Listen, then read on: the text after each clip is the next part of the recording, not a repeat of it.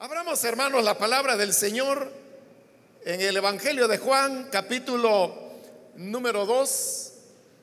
Los días lunes estamos estudiando el Evangelio de Juan. Hemos ido avanzando y así es como hemos llegado hasta el capítulo número 2, donde ahora vamos a leer los versículos que corresponden en el estudio que estamos desarrollando en este Evangelio.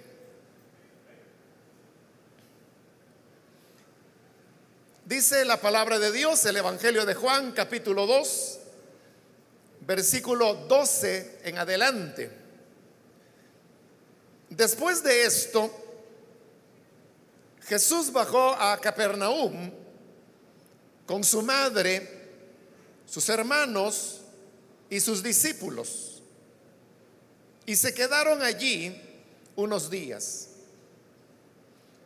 Cuando se aproximaba la Pascua de los judíos, subió Jesús a Jerusalén y en el templo halló a los que vendían bueyes, ovejas y palomas, e instalados en sus mesas a los que cambiaban dinero. Entonces, haciendo un látigo de cuerdas, echó a todos del templo, juntamente con sus ovejas y sus bueyes. Regó por el suelo las monedas de los que cambiaban dinero y derribó sus mesas. A los que vendían las palomas les dijo, saquen esto de aquí. ¿Cómo se atreven a convertir la casa de mi padre en un mercado? Sus discípulos se acordaron de que está escrito, el celo por tu casa me consumirá. Entonces los judíos reaccionaron preguntándole, ¿qué señal puedes mostrarnos para actuar de esta manera? Destruyan este templo, respondió Jesús, y lo levantaré de nuevo en tres días. Tardaron 46 años en construir este templo y tú vas a levantarlo en tres días. Pero el templo al que se refería era su propio cuerpo. Así pues, cuando se levantó de entre los muertos, sus discípulos se acordaron de lo que había dicho y creyeron en la escritura y en las palabras de Jesús. Hasta ahí vamos a dejar la lectura. Pueden tomar sus asientos, por favor, hermanos.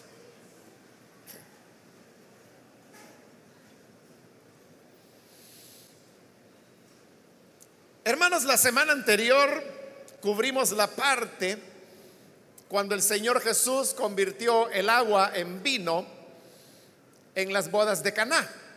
Y con ese relato también inició esta sección del Evangelio de Juan que se va a extender hasta el capítulo 4 y que le hemos dado el nombre de el ciclo de Caná por las razones que explicamos en la última oportunidad. En la continuación de ese ciclo hemos leído ahora en el versículo 12 que después de haber participado de esas bodas en Cana, dice que el Señor Jesús bajó a Capernaum. Y la descripción que se está haciendo es bastante exacta, diría, en relación a otros evangelios que Usted sabe que los evangelios fueron redactados en base a relatos dispersos que se tenían de lo que el Señor había hecho, a dónde había ido, lo que él había dicho. Pero cuando todas esas cosas sucedieron, no hubo nadie que, que se tomara el trabajo de ir como anotando y poniendo en orden qué fue primero, qué fue después, o a dónde dijo tal cosa, a dónde dijo tal otra. El ministerio del Señor fueron un poco de más de tres años, que fueron bastante intensos, y nadie tuvo el cuidado de ir tomando detalles de cómo las cosas ocurrían. Cuando el tiempo pasó, claro, las personas recordaban eh, los hechos que habían acontecido, más o menos los lugares, y las personas fueron contando, y así de persona a persona se fueron propagando los diversos relatos acerca de Jesús. Luego hubo un segundo momento, que es cuando algunos de esos relatos comenzaron a ser escritos. Y teniendo piezas escritas y teniendo otras relatadas, los que redactaron los evangelios comenzaron a juntar todos estos elementos. Cuando los juntaron, ahí es donde ponían un relato detrás de otro, pero no necesariamente eso significa que después de una cosa había ocurrido la otra. Y por eso hay, hay diferencias y hay elementos muy claros. Si usted, por ejemplo, examina el Evangelio de Mateo y usted ve el capítulo 13, usted se va a dar cuenta que allí Mateo, de una manera intencional, ha juntado varias parábolas que el Señor contó. Parábolas que tienen un, elemento común. Y es que todas hablan acerca del reino de Dios. Por eso es que al capítulo 13 se le llama las parábolas del reino. Pero es evidente que Mateo tomó esas parábolas que fueron contadas en diferentes lugares, en diferentes momentos, las coleccionó y entonces redactó el capítulo 13, pero no significa que haya sido un solo sermón el que el Señor dio en esa oportunidad. Entonces, así es como encontramos pasajes en donde se dice que Jesús estaba en determinado lugar y que luego de ahí fue a otro y que de ahí a otro. Pero esos itinerarios que se van construyendo muchas veces resultan ser ilógicos, como en el caso de Marcos, que fue el primer evangelio en ser redactado y que tiene esas fracturas, digamos, en el relato que deja ver que él no estaba siguiendo una secuencia ni en el tiempo ni en el espacio. Por eso es que cuando yo le digo que aquí se nos dice que Jesús fue de Caná a Capernaum, le dije que esas palabras son exactas. Exactas en dos sentidos. En primer lugar, en el tiempo. Porque en el 12, el versículo 12, usted puede ver que comienza diciendo después de esto. Pero en los evangelios esa expresión después de esto puede significar lo que significa aquí, que después de la boda de Cana, lo que siguió fue esto otro. Pero después de otro, después de esto, perdón, en un evangelio puede significar meses después o un año después. Entonces, ¿qué hace la diferencia? ¿Qué es lo que establece un después de esto a un después de esto inmediato? Lo que establece la diferencia son los términos griegos que se utilizan. Claro, como nosotros tenemos la Biblia traducida al español, no notamos esas diferencias. Pero en el caso de este versículo 12, los términos que se están utilizando para la expresión después de esto son términos que sí hablan de un evento que sigue al otro.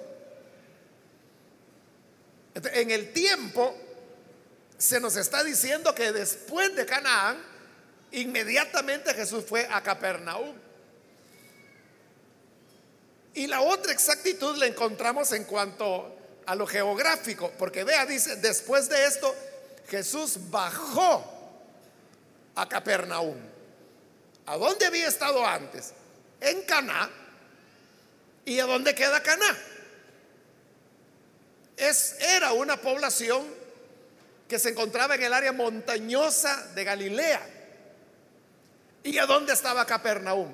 Capernaum también estaba en Galilea, pero estaba en la parte baja. Es tan baja que incluso se encuentra bajo el nivel del mar. Es decir, que Capernaum de seguro era una población un poco calurosa en el verano de ellos. En el invierno de seguro pues hacía frío. Entonces es exacto el relato de Juan en el tiempo, pero también cuando dice que Jesús bajó, porque ir de Caná a Capernaum, de hecho, era bajar. Y es lo que el relato dice que hizo. Pero además dice que Jesús iba acompañado de su madre, la cual en el relato de las bodas de Caná ha aparecido en una relación con Jesús, no como su mamá, sino como una discípula de Jesús. Eso va a ser bien importante y recuerde que es una tarea que hemos dejado pendiente para cuando cerremos el ciclo de Caná, cuando lleguemos al capítulo 4. Pero además dice que iban sus hermanos. Entonces vea, al inicio del ministerio del Señor Jesús, sus hermanos iban con él. Y vea que los hermanos están siendo colocados como personas que creían en Jesús. Porque dice su madre, que ya dijimos que era una discípula de Jesús, sus hermanos, y luego dice, y sus discípulos. Es decir, que al principio los hermanos del Señor, que eran cuatro, y también tenía hermanas, pero la Biblia no dice cuántas eran, ni sus nombres tampoco. Probablemente las hermanas, las niñas, iban también con él. Pero en este momento ellos creen en Él. Más adelante, cuando avancemos en el Evangelio de Juan, particularmente cuando lleguemos al capítulo 6, ahí vamos a encontrar que se produce una ruptura. Y ahí es cuando muchas personas comienzan a abandonar a Jesús, porque no les parece el mensaje que Él lleva. Y entre los que abandonan a Jesús se encuentran sus hermanos también. Porque en el capítulo 7, que es el siguiente, ya encontramos a los hermanos de Jesús en una actitud confrontativa con su hermano mayor. Pero en este momento vemos que van con él. Y dice que llegan a Capernaum y ahí se quedan algunos días. Versículo 13. Cuando se aproximaba la Pascua de los judíos, subió Jesús a Jerusalén. Entonces ve, ahí se nos está hablando que venía una fiesta de la Pascua. Esta es la primera de tres Pascuas que el Evangelio de Juan va a relatar. La tercera es la Pascua donde Jesús era sacrificado. Pero esta es la primera. Pero vea la manera como Juan se refiere, la llama la Pascua de los judíos. Y más adelante, si no estoy mal, en el capítulo 8, cuando se refiere a la fiesta de los tabernáculos, el Evangelio dice los tabernáculos de los judíos. Entonces, cuando Juan dice la Pascua de los judíos, los tabernáculos de los judíos, Él está haciendo una diferencia entre los judíos que tenían esas prácticas y los cristianos que no las tienen. Porque como en las cartas de Pablo, él explica que nuestra Pascua, dice, ya fue sacrificada y es Cristo Jesús, el Hijo de Dios. Entonces nosotros no celebramos la Pascua judía, porque nosotros tenemos otra Pascua, y es la del Hijo de Dios. Entonces, el judaísmo no fue un aliado ni un amigo del cristianismo. El judaísmo fue perseguidor del cristianismo. Y por eso es que Juan lo llama así, la Pascua de ellos, de los judíos. A pesar que había judíos que eran parte de la iglesia cristiana, que se habían convertido al Evangelio, así como hay hoy en día judíos de nacionalidad, pero que son creyentes en, en, Cristo. Ellos no practican el judaísmo, practican el cristianismo igual que nosotros. Entonces, la Pascua es una fiesta de otra religión, no del cristianismo, sino que de otra religión que se llama judaísmo. La fiesta de los tabernáculos también es una fiesta de otra religión que se llama judaísmo. Y todo, todas las prácticas que pertenecían al judaísmo son prácticas de otra religión que no es el cristianismo. Por eso Debemos estar atentos, hermanos, a esa clase de iglesias que hay hoy en día, que se hacen llamar algo así como cristianos mesiánicos, dicen. Y que son iglesias que oran en hebreo,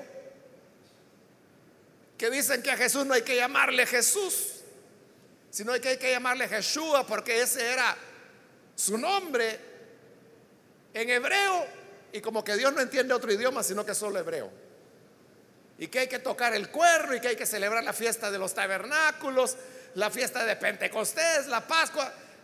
Es decir, han incorporado prácticas de una religión que no es el cristianismo. Pero nosotros somos cristianos. O, son esos creyentes que utilizan vestiduras religiosas judías, que se ponen la kipá, que es ese gorrito que andan en la cabeza, los flecos que andan colgando. Hay algunos que incluso utilizan las filacterias, que todas esas son prácticas de otra religión que se llama judaísmo. Es tan otra religión que por eso es que el Evangelio de Juan lo llama la Pascua de los judíos. Los tabernáculos de los judíos, pero que no tiene relación con el evangelio que el Señor vino a enseñar. Entonces venía la Pascua, que repito es la primera que menciona este evangelio de Juan, y dice, subió Jesús a Jerusalén. Otra vez hay exactitud, porque el camino de Caná hacia Jerusalén es hacia arriba. Porque recuerde que Jerusalén en sí era alta, pero el templo estaba todavía más en alto porque estaba en la colina que se conocía como la ciudad de David y que después fue adquiriendo el nombre de Monte de Sión, pero es una colina. Bueno, hoy en día Jerusalén todavía se divide en Jerusalén alta y Jerusalén baja. La Jerusalén alta es lo que la Biblia llama el Monte de Sión donde estuvo el templo y estaba en esta época. Hoy lo que hay es una mezquita, la mezquita de la roca se llama. Pero todavía, la actual Jerusalén, bueno, está dividida en Jerusalén nueva, la Jerusalén vieja, la Jerusalén vieja está dividida en Jerusalén alta y Jerusalén baja. Entonces, la idea es que el templo estaba en alto. Entonces, para ir ahí había que subir. Por lo tanto, es correcto lo que dice el Evangelio de Juan, que Jesús subió a Jerusalén. Ahora, dice que el Señor llega al templo. Esa es una diferencia del Evangelio de Juan con los otros evangelios. Pues los otros evangelios, los otros tres, relatan una única subida de Jesús, a Jerusalén. Solo una subida. El Evangelio de Juan narra varias subidas, varias idas de Jesús, varias visitas de Jesús a Jerusalén. En los otros evangelios, Jesús en su ministerio va una sola vez a Jerusalén y es para que lo maten. Pero acá vemos que Jesús está por primera vez en este Evangelio visitando Jerusalén. Pero aquí apenas su ministerio está comenzando. Y dice que va al templo. Cuando llega al templo, dice que ahí halló a los que vendían bueyes, ovejas y palomas. Y que estaban instalados en las mesas los que cambiaban dinero. Entonces, lo que viene es lo que leímos, el relato de lo que algunos han llamado la purificación del templo, que es otra diferencia del Evangelio de Juan con los otros tres evangelios. Los otros tres evangelios relatan la purificación del templo, pero la colocan al final del ministerio del Señor. Incluso lo colocan como el elemento desencadenante que llevará a la muerte del Señor. Porque la limpieza o purificación del templo para la jerarquía judía, sobre todo los sacerdotes, esa fue la, gota que rebalsó el vaso, esa fue la caboce, ya no. Tenemos que acabar con él. Así lo presentan los otros tres evangelios. Pero Juan, usted puede ver que lo está comenzando o lo está ubicando al inicio del ministerio del Señor Jesús. Entonces, si nos preguntamos cuál es el relato correcto, el de Juan que lo coloca al principio o el de los otros tres evangelios que lo colocan al final de su ministerio. A esto, hermano, tengo que responder con lo que ya he explicado en otras varias oportunidades, pero que no me aburre explicarle. Y es que los evangelios no son libros de historia, no son mucho menos una biografía del Señor, sino que como lo he dicho, son interpretaciones teológicas de la vida de Jesús. A ellos no les interesaba un relato de la historia, o sea, entendiendo historia como la entendemos hoy. Ellos lo que tenían era historicismo, pero historicismo es diferente a historia.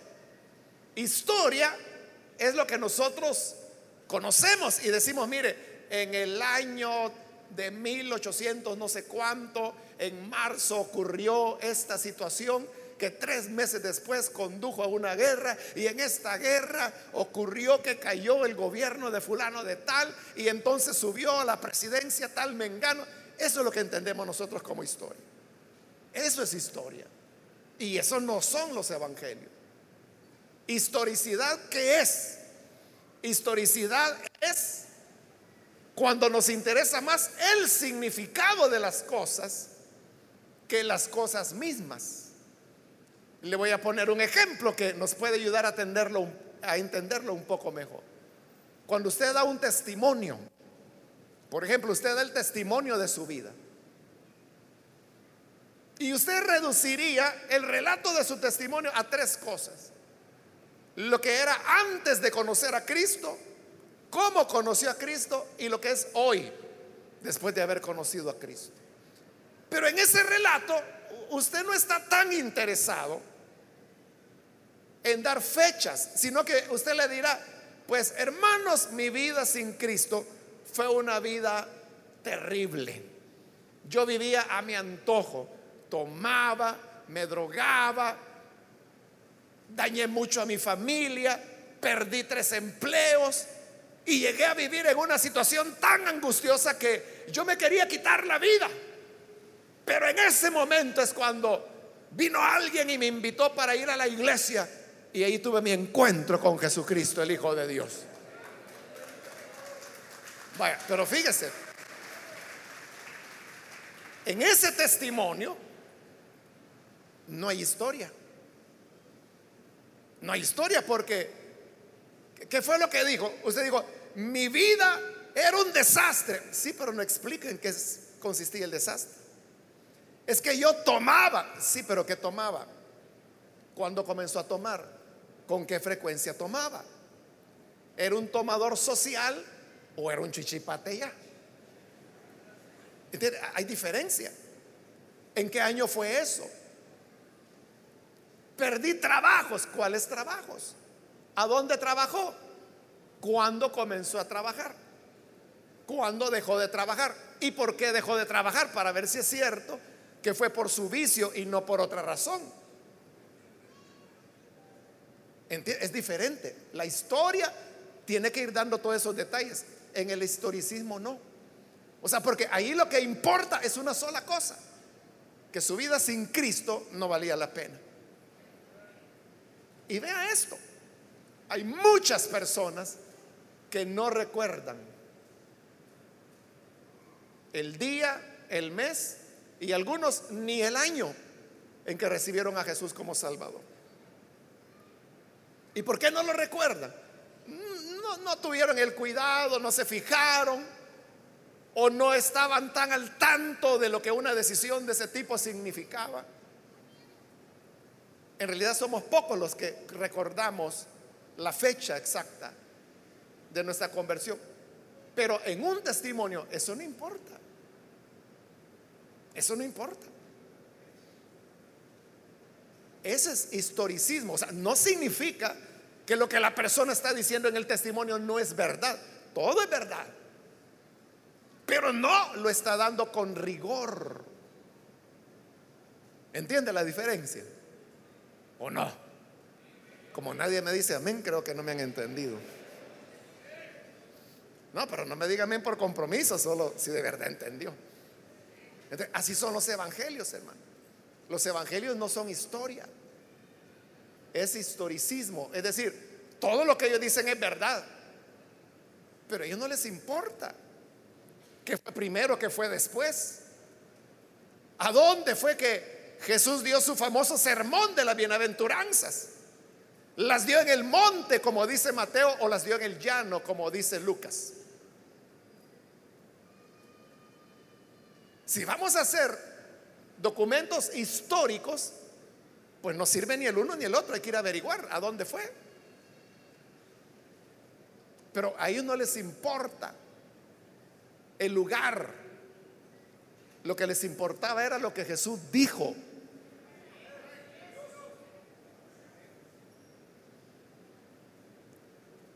los evangelios no es historia. cuando nos hacemos la pregunta, ¿cuándo fue la purificación del templo? ¿Al principio del ministerio de Jesús, como lo dice Juan, o al final, como lo dicen los otros tres evangelios? La respuesta es, ¿qué importa? ¿Qué importa? Lo que importa es el significado que tiene. Y recuerde que cuando hicimos la introducción al Evangelio de Juan, le dije que el Evangelio de Juan es el más teológico de los cuatro evangelios. Es decir, el Evangelio de Juan le apuesta más a la interpretación teológica, más que a los hechos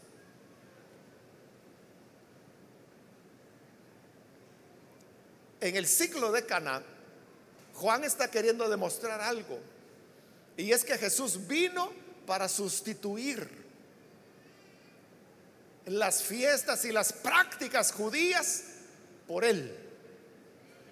Y ya expliqué algo de eso la semana anterior. Porque recuerde que las tinajas, los depósitos de agua que servía para la purificación según los ritos del judaísmo, esa agua Jesús la convirtió en vino. Entonces hizo de jarras para ritos, jarras para el disfrute de los que estaban en la fiesta del reino de Dios, del cual las bodas de Caná son solo una figura. Eso es lo que Jesús está haciendo, él está sustituyendo. Entonces a Juan, para su propósito teológico, le resulta mejor introducir aquí el relato de la limpieza del templo que hacerlo al final, porque para el final él tiene otros intereses teológicos. Entonces, no se preocupe usted por si fue antes, si fue en medio, si fue al final. Eso no es importante. Lo importante es la enseñanza que cada evangelio nos quiere dar de la vida de Jesús desde su perspectiva. Recuerde que son cuatro perspectivas diferentes. Y todas son valederas. Todas son valederas. Así como ahora habemos cristianos que tenemos diferentes maneras de ver a Jesús, de entender a Jesús, de entender el Evangelio. Porque cada quien entiende el Evangelio de acuerdo a sus condiciones donde vive, que a la vez determinan sus necesidades. ¿Cómo ve, por ejemplo, el Evangelio, el, cristiano estadounidense? O sea, no estoy hablando de los hermanos migrantes que se han ido a vivir allá, estoy hablando del estadounidense, del blanco, ¿no? Del anglosajón. ¿Ellos cómo entienden el Evangelio? ¿Como una manera de hacer dinero? ¿De dónde viene la teología llamada de la prosperidad? Es de los Estados Unidos. ¿Y qué enseña eso? Lo que enseña es que Dios te quiere dar un carro nuevo, que Dios te quiere dar una casa nueva, que Dios te quiere dar un gran negocio, que Dios no quiere que seas empleado, sino que quiere que seas jefe. Entonces dice, mira, trae todo lo que tengas, entrégalo a la iglesia y Dios te va a dar un, un negocio próspero. Te va a bendecir. O sea, ¿por qué el estadounidense ve así el Evangelio? Porque ese es su mundo, esa es su cultura.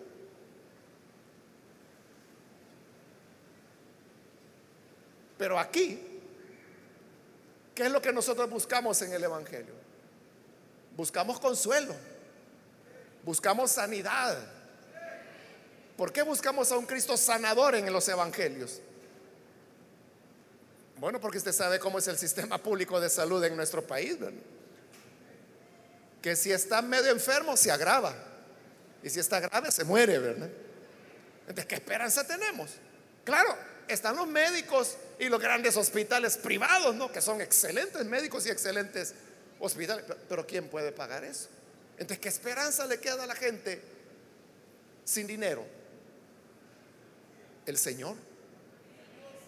Entonces, al, salvadoreño le interesa un Cristo que sana, un Cristo que consuela. Amén.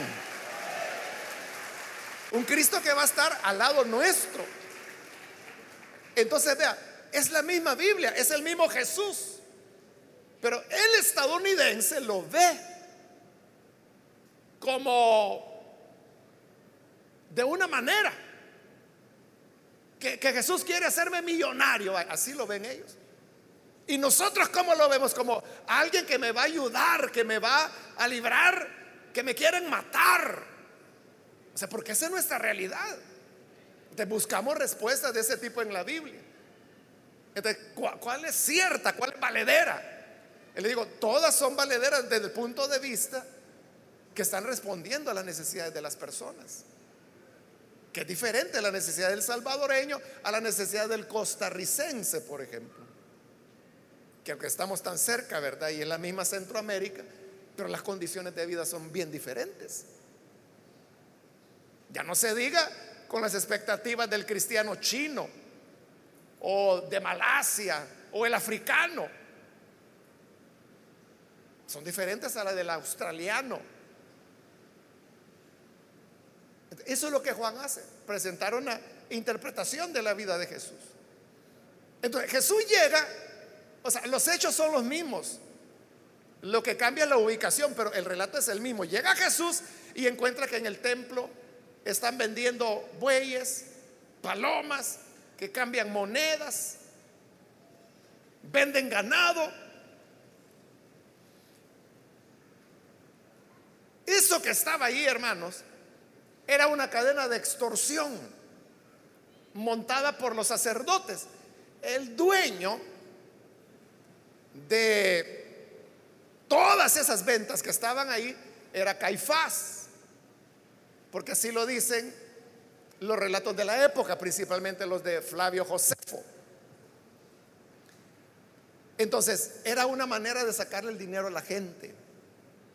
Porque la ley de Moisés decía que el sacerdote era el único autorizado para decir qué animal estaba apto para ser ofrecido en sacrificio y cuál no. Porque recuerde que en la ley de Moisés el Señor decía, no me vayan a traer a la oveja sarnosa, no me vayan a traer a una oveja quebrada, no me vayan a traer a una oveja tuerta, sino que querían las ovejas perfectas, dice la Biblia. Es decir, que no tenían defecto, no estaban enfermas, no tenían hueso quebrado, nada. Y los sacerdotes eran los encargados de verificar qué animalito estaba apto para el sacrificio y cuál no. De eso se aprovechaba estos ladrones o mercaderes, como lo llama Jesús ahí, aunque nosotros evangelios lo llama ladrones, que servían a Caifás. Y estas eran las instrucciones. Cualquier persona que traiga un cordero y que estaba de acuerdo a la ley, que cumplía los requisitos, entonces venía el pastor, que eran pobres, los pastores eran pobres, los que cuidaban las ovejas, y decía, aquí traigo el corderito para el sacrificio y que el Señor me perdone pecados. Entonces venía el sacerdote y veía el corderito, estaba bien el corderito, pero este decía, no, este cordero no llena las, las condiciones, no lo puedes ofrecer como sacrificio. Pero ¿por qué? Si yo soy pastor, conozco las ovejas mejor que usted y sé que esta está sana. Pero yo soy el sacerdote y yo soy el que dice cuál sí, cuál no. Y yo digo que esta no. Y entonces, ¿qué hago? Trae una que esté buena. ¿Y cuáles son las buenas? Esas que venden ahí. Entonces, aquel pobre pastor, ¿qué le quedaba? Vender el corderito o corderita que él había criado y que sabía que estaba sano la vendía en 30 y decía, bueno, ni modo, voy a tener que comprar la que venden los sacerdotes, que son las que estaban previamente autorizadas. Entonces llegaba y le decía, Señor, el que vendía las ovejas, véndame un corderito. ¿Cómo no? ¿Cuál quiere? Este está bonito. ¿Cuánto vale? 90. ¿Qué? Si yo acabo de vender uno por 30. Sí, pero este vale 90. ¿Y por qué tan caro? Porque este está aprobado por el sacerdote. Le estaban cobrando el triple. Ahí estaba el robo. Y así como era con los corderos, era con las reses, era con las palomas. Entonces, fíjate, lo que le molesta al Señor no era el hecho que estuvieran vendiendo como la gente sencilla a veces así lo interpreta, ¿verdad? Que creen que lo que molestó a Jesús era que vendían. Y por eso dice, mire, en la iglesia no vayan a estar vendiendo tamales, ni pupusas, ni yuca con chicharrón, porque el Señor lo va a sacar con un látigo. Pero eso no era lo que le molestaba al Señor. Lo que le molestaba era la extorsión que los sacerdotes hacían. O sea, porque si usted llega a una iglesia en donde venden tamales, lo que sea, si usted quiere compra, si no quiere no compra. Pero aquí la cosa era o compras o no te damos la bendición del Señor. ¿Y quién era el único que podía dar la bendición del Señor? El sacerdote. ¿Y quién podía dar perdón de pecados? El sacerdote. Entonces los obligaban. Y el campesino que sembraba la tierra, él necesitaba la bendición para que la lluvia pudiese venir. Y esa bendición solo el sacerdote se la podía dar. Cuando los agricultores vivían lejos, no podían traer sus diezmos, sus, ofrendas de ganado desde mil kilómetros, digamos. La ley decía que los podían vender allá y traer el dinero y entregarlo en el templo. Pero ¿qué sucedía cuando venían con el dinero al templo? Le decían los sacerdotes, no puedes utilizar esa moneda, que era la dracma romana. Porque la dracma romana tenía eh, grabada la imagen del César. Y eso los judíos lo consideraban idolatría. Decían, no, ese es dinero pagano, eso no puede entrar en el templo. Y entonces, ¿cómo hago? Ahí están los cambistas de moneda. Ve a cambiarlos. Tú entregas tu dinero sucio y ellos te van a entregar dinero sagrado, que ese sí puedes entregarlo en el templo. Vaya, está bien. Iban al cambista. El problema es que era el cambista les volvía a robar también. Ellos decían que era una comisión por el cambio de moneda, pero no era una comisión, era un asalto. Entonces, la gente, hermano, estaba siendo extorsionada. eso es lo que Jesús aborreció. Lo que a Jesús le molestó era que estaban utilizando la buena fe de la gente para sacar dinero. Es lo que hacen muchos ahora, que se aprovechan de la necesidad de la gente. Y le dicen, mira, para ese tu dolor que te está partiendo el alma, trae una ofrenda de 100 dólares y yo voy a orar por ti para que el Señor te sane. Trae un billete ungido de 100 y yo te sano. Eso es extorsionar a la gente. Es aprovecharse. Porque cuando Jesús se encontró con enfermos, no les cobró. Amén, así es. No les pidió monedas ungidas, sino que de gracia daba de su gracia. Eso es lo que el Señor aborrece. usted no se preocupe, hermano, porque venden yuca, porque venden dulces, lo que sea. O sea, si a Dios eso no le preocupa, lo que le preocupa es la extorsión que se hace de la fe de la gente, de la sinceridad de la gente. Eso es lo que Jesús no aguantó y no lo aguantó de tal manera que fue a agarrar unas cuerdas y les hizo un nudito en la punta. Y con ese azote vino y hermano los agarró como que si eran sus hijos.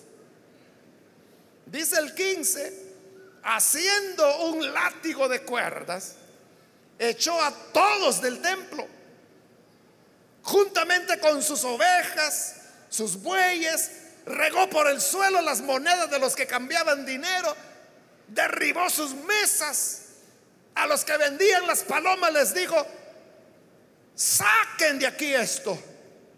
¿Cómo se atreven a convertir la casa de mi padre en un mercado? O sea, el Señor está furioso.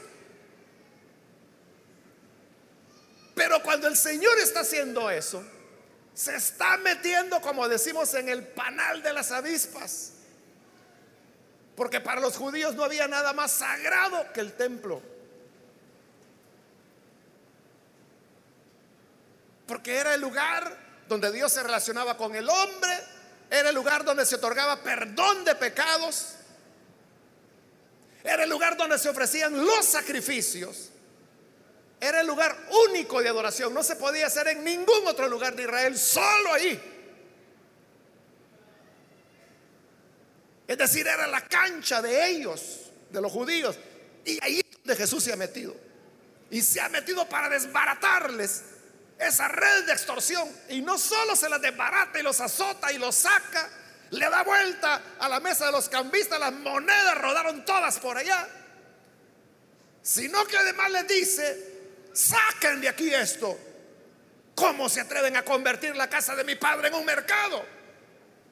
Según los otros evangelios les dice, mi casa, casa de oración será llamada para todas las naciones, pero ustedes la han convertido en una cueva de ladrones. Se los estaba diciendo los sacerdotes. Se lo estaba diciendo a Caifás, que era el ladrón en jefe de toda esa red. Porque todos esos vendedores no eran comerciantes que estaban en la rebusca. No, no. Eran parte de la red de extorsión de Caifás. Claro, a ellos les quedaba una tajada. Pero era Caifás el que se estaba haciendo rico con las necesidades de la gente. Entonces por eso el Señor le llama mercaderes ladrones, fuera de aquí. Eso es lo que el Señor haría con aquellos que comercian con la fe, que comercian con el Evangelio. Y que lo único que ponen en primer lugar es que la gente traiga su dinero, sus posesiones. Si no tienes para darle al Señor, pues trae tus zapatos, pero entrégale algo al Señor. Trae tu reloj, Aceptamos relojes, cheques, anillos, aunque sea el de boda, pero tráelo. Si no vende el carro, vende la casa. Hay quienes piden las escrituras de las casas a los miembros de la iglesia. Y le dice, ay, después vamos a pagar usted, ofrézcaselas al Señor. Si la pierde, mejor, una casa más grande le va a dar él, pero a saber a dónde. Eso es lo que al Señor no le gusta.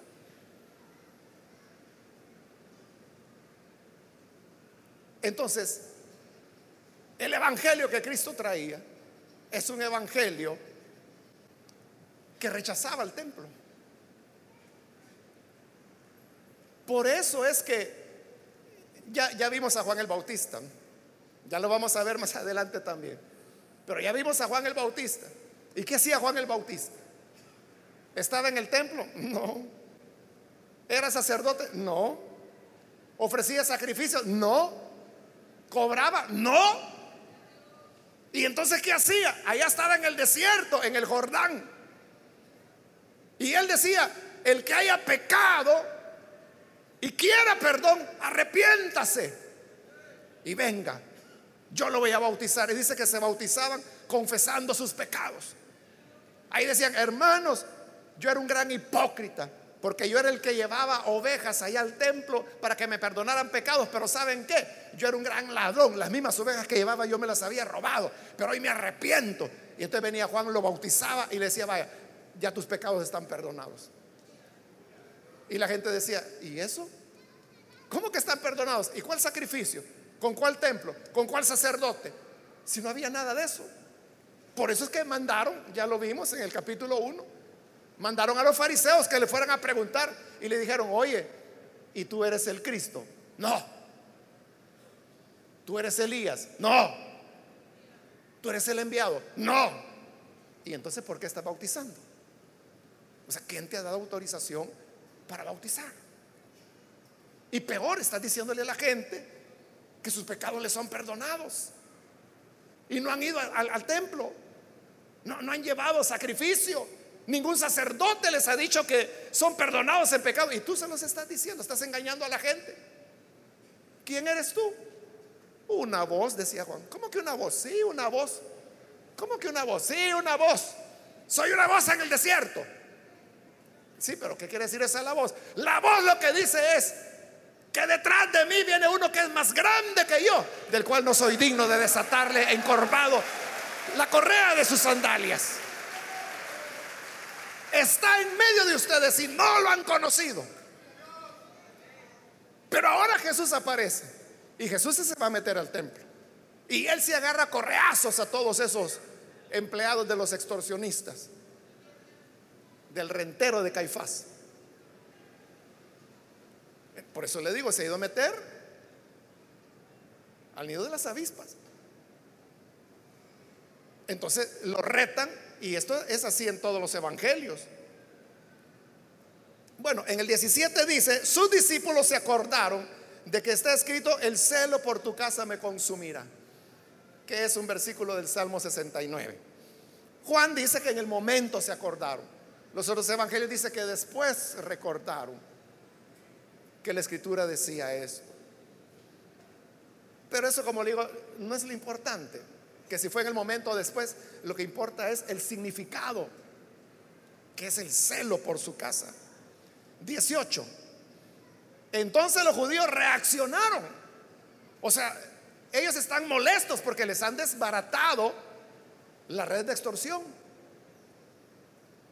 Entonces, lo que le pregunta, ¿y tú quién eres? ¿Qué autoridad tienes para venirle a decir allí al distinguidísimo y excelentísimo sumo sacerdote que saca el negocio? Entonces le preguntan en el 18, ¿qué señal puedes mostrarnos para actuar de esta manera? En el caso de Juan, no, no, hablan de la autoridad, porque para Juan la autoridad está dada por las señales. Por eso se recuerda cuando vimos la boda de Caná y Jesús hizo su primer milagro, no lo llama milagro, sino que lo llama esta primera señal. Otra vez, porque a Juan no le interesan las cosas, por milagrosas que sean, le interesa el significado, la señal. Son como las señales de tránsito. En la carretera uno encuentra a veces un círculo y adentro tiene el número 90. Y si viniera un marciano, no sabe qué significa eso. Pero cualquier automovilista sabe que esa es una señal. ¿Y qué indica esa señal? Que la velocidad máxima es 90 kilómetros por hora. No puede pasar de ahí. Eso es una señal. Una señal es algo que indica a un mensaje, a un significado. Entonces, la señal para Juan es autoridad. Y como los judíos quieren saber con qué derecho, con qué autoridad él ha hecho eso, entonces le preguntan, ¿qué señal? ¿Puedes mostrarnos para actuar de esta manera? Entonces viene Jesús y le dice, aquí está la señal, versículo 19. Destruyan este templo y lo levantaré de nuevo en tres días. Esa es la señal que les doy. Destruyan este templo y en tres días yo lo levanto. Dijeron los judíos. Tardaron 46 años en construir este templo y tú en tres días lo vas a levantar. Pensamos que estabas loco, pero hoy vemos que estás demente. Ese dato que ellos dan ahí, que dice que llevaban 46 años construyendo el templo, es el dato que nos ubica de cuando Jesús vino y de cuando inició su ministerio. Porque el templo comenzó no a ser construido, sino que ampliado. Por Herodes el Grande. Y comenzó en el año 18 antes de Cristo.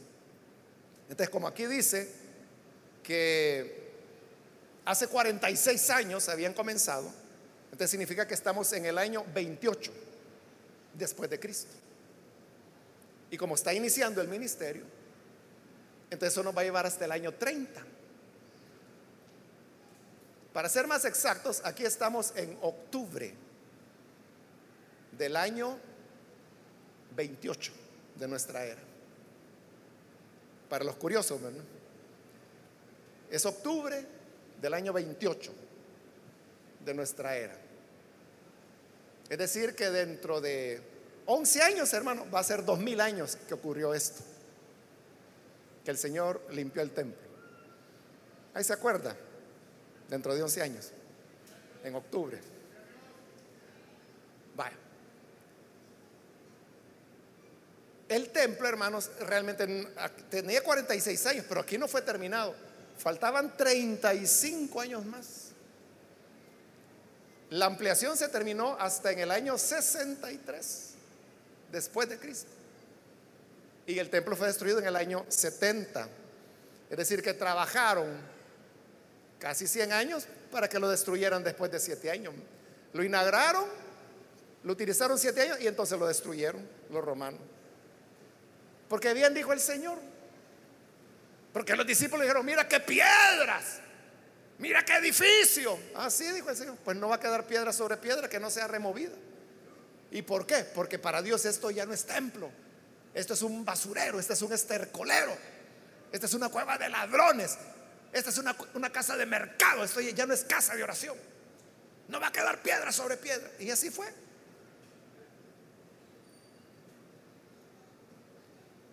Entonces no entendieron, no entendieron las palabras del Señor cuando le dijo, destruyan este edificio.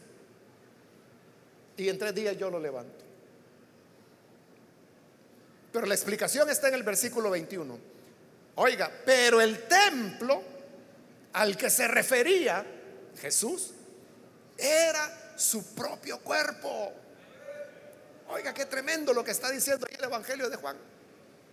que eso es lo que Juan quiere señalar. El templo del cual estaba hablando Jesús era su propio cuerpo. ¿Qué es lo que está diciendo el Evangelio de Juan?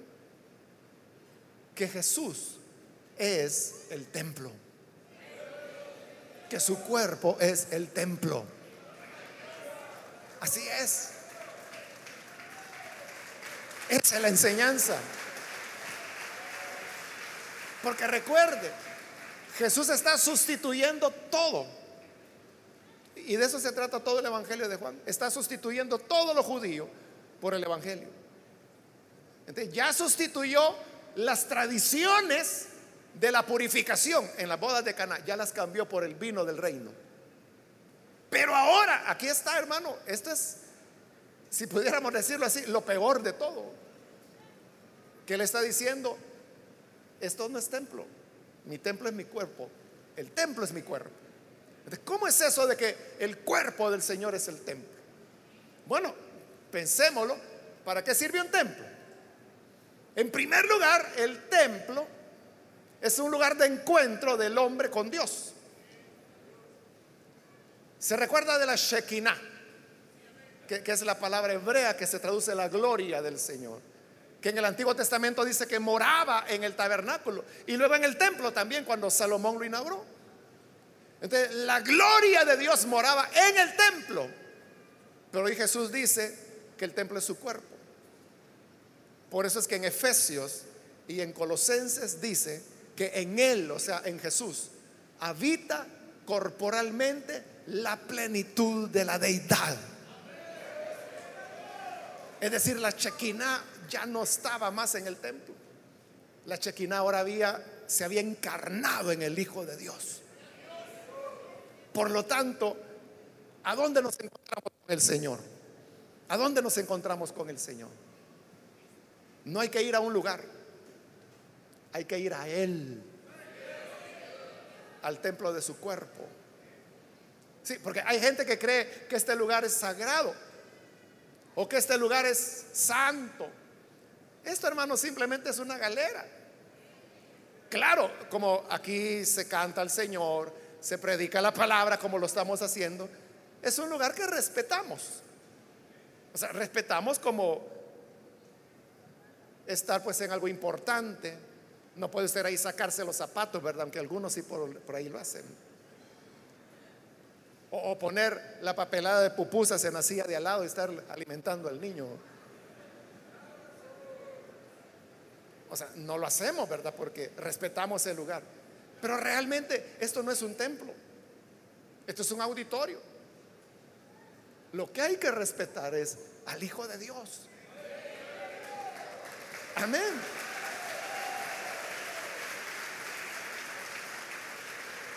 Hay gente que respeta más los muebles. Este es un mueble hecho de acrílico. Pero hay gente que, que cree que aquí está el Señor. Y por eso hay iglesias que cuando salen, salen así, caminando para atrás. Porque para ellos ofenden al Señor si le dan la espalda. ¿Cómo le voy a dar la espalda al ministerio? ¿Y el ministerio qué? Si es un plástico es esto. Esto no es un templo, esto es un auditorio. El verdadero templo es el cuerpo del Hijo de Dios.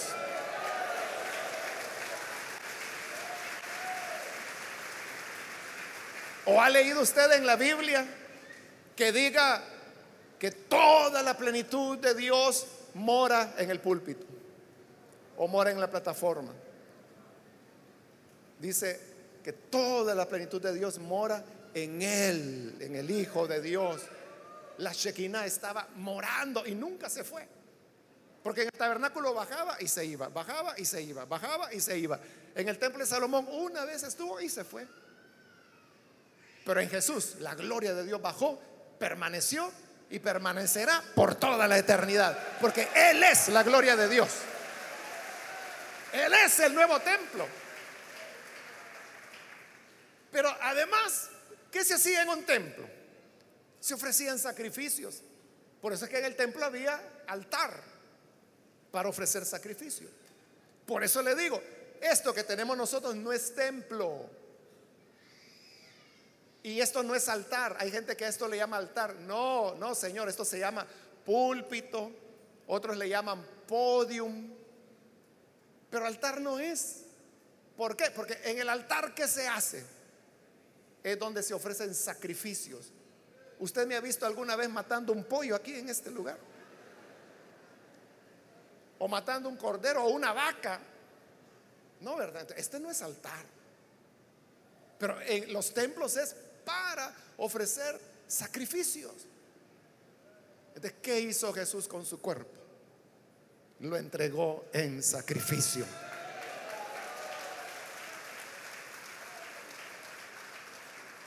Y el libro de Hebreo dice que en el templo, en este templo de piedra, dice, se ofrecían muchos sacrificios de año en año, porque los sacrificios de animales, de toros, de machos cabríos, dice, no pueden quitar el pecado. Pero la sangre del Hijo de Dios, con un solo sacrificio, nos hizo perfectos de una vez y para siempre. Entonces, ¿por qué Jesús dice que su cuerpo es el templo? Porque en ese cuerpo Él ofreció el sacrificio perfecto que sustituyó a todos los demás. ¿Para qué otra cosa servía el templo? Era el lugar donde los judíos iban a recibir perdón. ¿Y nosotros dónde buscamos perdón ahora? En Esquipulas, en Perulapía, que queda ahí más cerca, en un edificio, en un confesionario. O decimos, mire, hagan cola aquí los que quieran perdón y les vamos a echar agua con sal. El perdón lo encontramos en la sangre que Jesús derramó.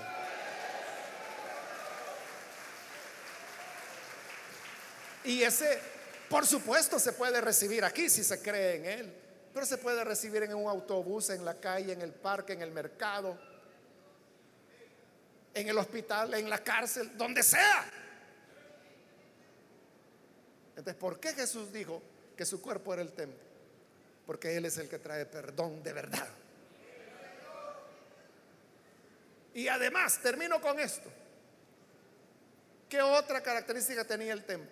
Que Dios había dicho que Él iba a tener un lugar único de adoración. Así lo dijo con Moisés. En el lugar que yo diga, dijo, allí me van a adorar. Y el que me adore en otro lugar será maldito, dijo. Será desarraigado del pueblo. Entonces Dios quería un único lugar. Y fue David el rey David, el que dijo, aquí, allá en el monte de Sion, aquí es donde se va a construir el templo. Y Salomón lo construyó. Es ese templo que está ahí. Nadie podía adorar en ningún otro lugar. Entonces, ¿por qué Jesús dice que su cuerpo es el templo? Porque Él es el único, el único a través del cual podemos tener perdón. Él es el único lugar de acceso al Padre. Por eso Él dijo, yo soy el camino, la verdad, la vida. Nadie viene al Padre sino por mí. Es Él el lugar único de encuentro entre Dios y el hombre.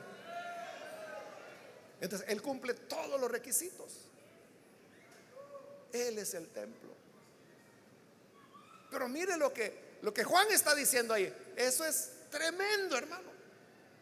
Porque está desvirtuando toda la religión judía.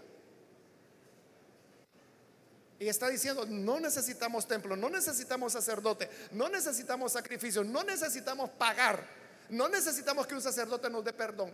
En Cristo lo tenemos todo. Él hablaba del templo de su cuerpo. Eso es lo que nosotros tenemos que creer, hermano. Que en Jesús tenemos la presencia de Dios, el sacrificio perfecto, el perdón eterno y el único camino que lleva al Padre. Versículo 22. Así que cuando Él se levantó de entre los muertos, que fue tres días después, sus discípulos se acordaron esto que había dicho.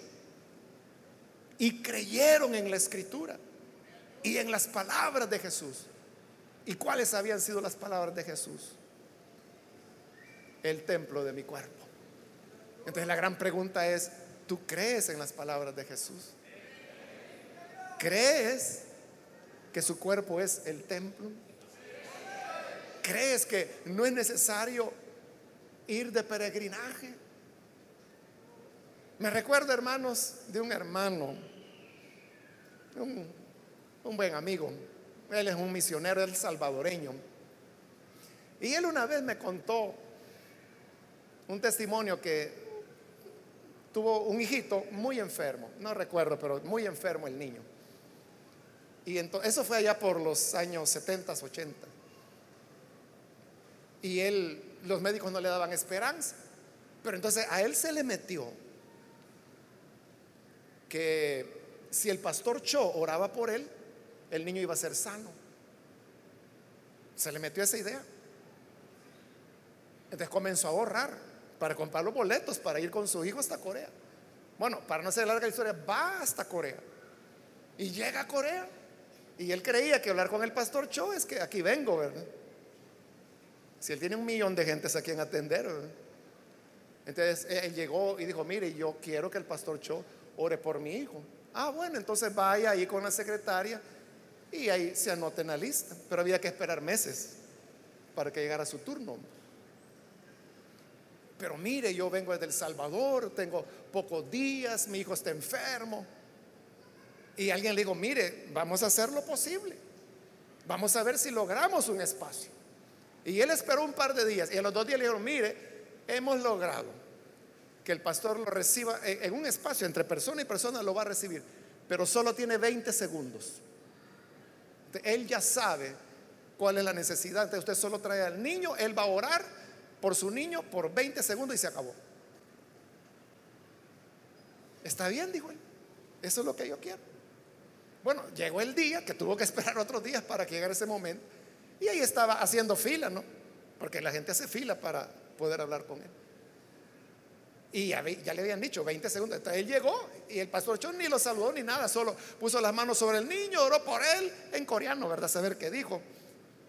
Pero algo así como, Señor, te pido por este niño, sánalo en el nombre de Jesús, amén. Los 20 segundos, vaya, pase para allá. Y ya, ya, ya pasó. Y el hermano pasó ya con su niño. Dijo, bueno, gracias a Dios que ya el hermano oró por mi hijo. ¿Y qué pasó? Nada. No sanó. Ahí es donde él comenzó a reflexionar. Y él dijo, yo estoy loco, dijo. Yo estoy loco, ¿qué estoy haciendo aquí? O sea, ¿por qué he venido a Corea? ¿Y por qué tiene que ser el pastor Cho? ¿Qué acaso él es el que sana? Si es el Señor y el Señor está en El Salvador. O sea, él mismo comenzó a caer en su error. Que en otras palabras había puesto su mirada en un lugar, en un hombre, y no en aquel que dijo, el templo de mi cuerpo. A veces nosotros somos así. Que, creemos que tenemos que ir a tal iglesia para que Dios nos bendiga que creemos que sí que me tengo que sentar en la primera silla porque en la segunda ya no recibo bendición. O creemos que tiene que orar el hermano fulano o el hermano... Es que a él sí Dios lo oye. Pero eso es lo más anticristiano que usted pueda pensar. Porque el Señor dijo, el templo de mi cuerpo. Por eso es que Pablo dijo, en Él tenemos perdón, justificación, salvación, santificación. En Él fuimos bautizados, circuncidados. En Él estamos completos. Amén. Entonces, ¿qué anda buscando? Lo que, lo que quiere buscar quizá es que si yo fuera allá a Kenia, allá dicen que hay un pastor que hace milagro. Es el cuerpo, el templo del cuerpo del Señor. Y Él está aquí como está en cualquier lugar. Haz como la mujer. Si tu fe es débil y solo te alcanza para tocar el borde con el borde de la vestidura del Señor que toque, será sanado. Porque reside en Él. Los discípulos creyeron en Él. Pero cuando entendieron? O sea, porque los discípulos aquí se quedaron en la luna igual que los judíos, Porque cuando Él dijo, destruyan este templo y yo en tres días lo levanto, nadie lo entendió. ¿Cuándo lo entendieron? Dice ahí, cuando resucitó. Entonces, la resurrección de Jesús es la señal, porque le pidieron señal. De la resurrección de señales, las, perdón, la resurrección de Jesús es la señal que su cuerpo es el templo. Por eso es que ahí usted puede entender las palabras de Jesús que dice que Jesús murió por nuestros pecados y resucitó para nuestra justificación. ¿Por qué en la resurrección? Porque en la resurrección se garantizó que su cuerpo es el templo. Y creyeron sus discípulos. Quiera Dios que usted pueda creer también ahora. Amén. Da gloria a Dios, hermano, por esto. Oremos entonces, cerremos nuestros ojos. Padre, gracias por las personas que están aquí al frente, como también aquellos que a través de televisión, de radio, a través del internet están escuchando, viendo y que hoy están haciendo esta oración de fe, recibiéndote a ti como Salvador. Te pido, Padre, que les perdones, que les des vida nueva, que en ellos haya esta transformación y este feliz encuentro en el templo de tu cuerpo, donde encontramos la presencia de Dios, el sacrificio, el perdón, el lugar único de vida. Te rogamos, Dios mío, que estés con cada una de estas personas. Quédate con ellos, que te sirvan, que te amen y que aprendan a depender de ti, no de lugares ni de personas, sino del templo de tu cuerpo. A ti, Señor, damos todo honor y toda gloria por Jesús nuestro Señor. Amén y amén.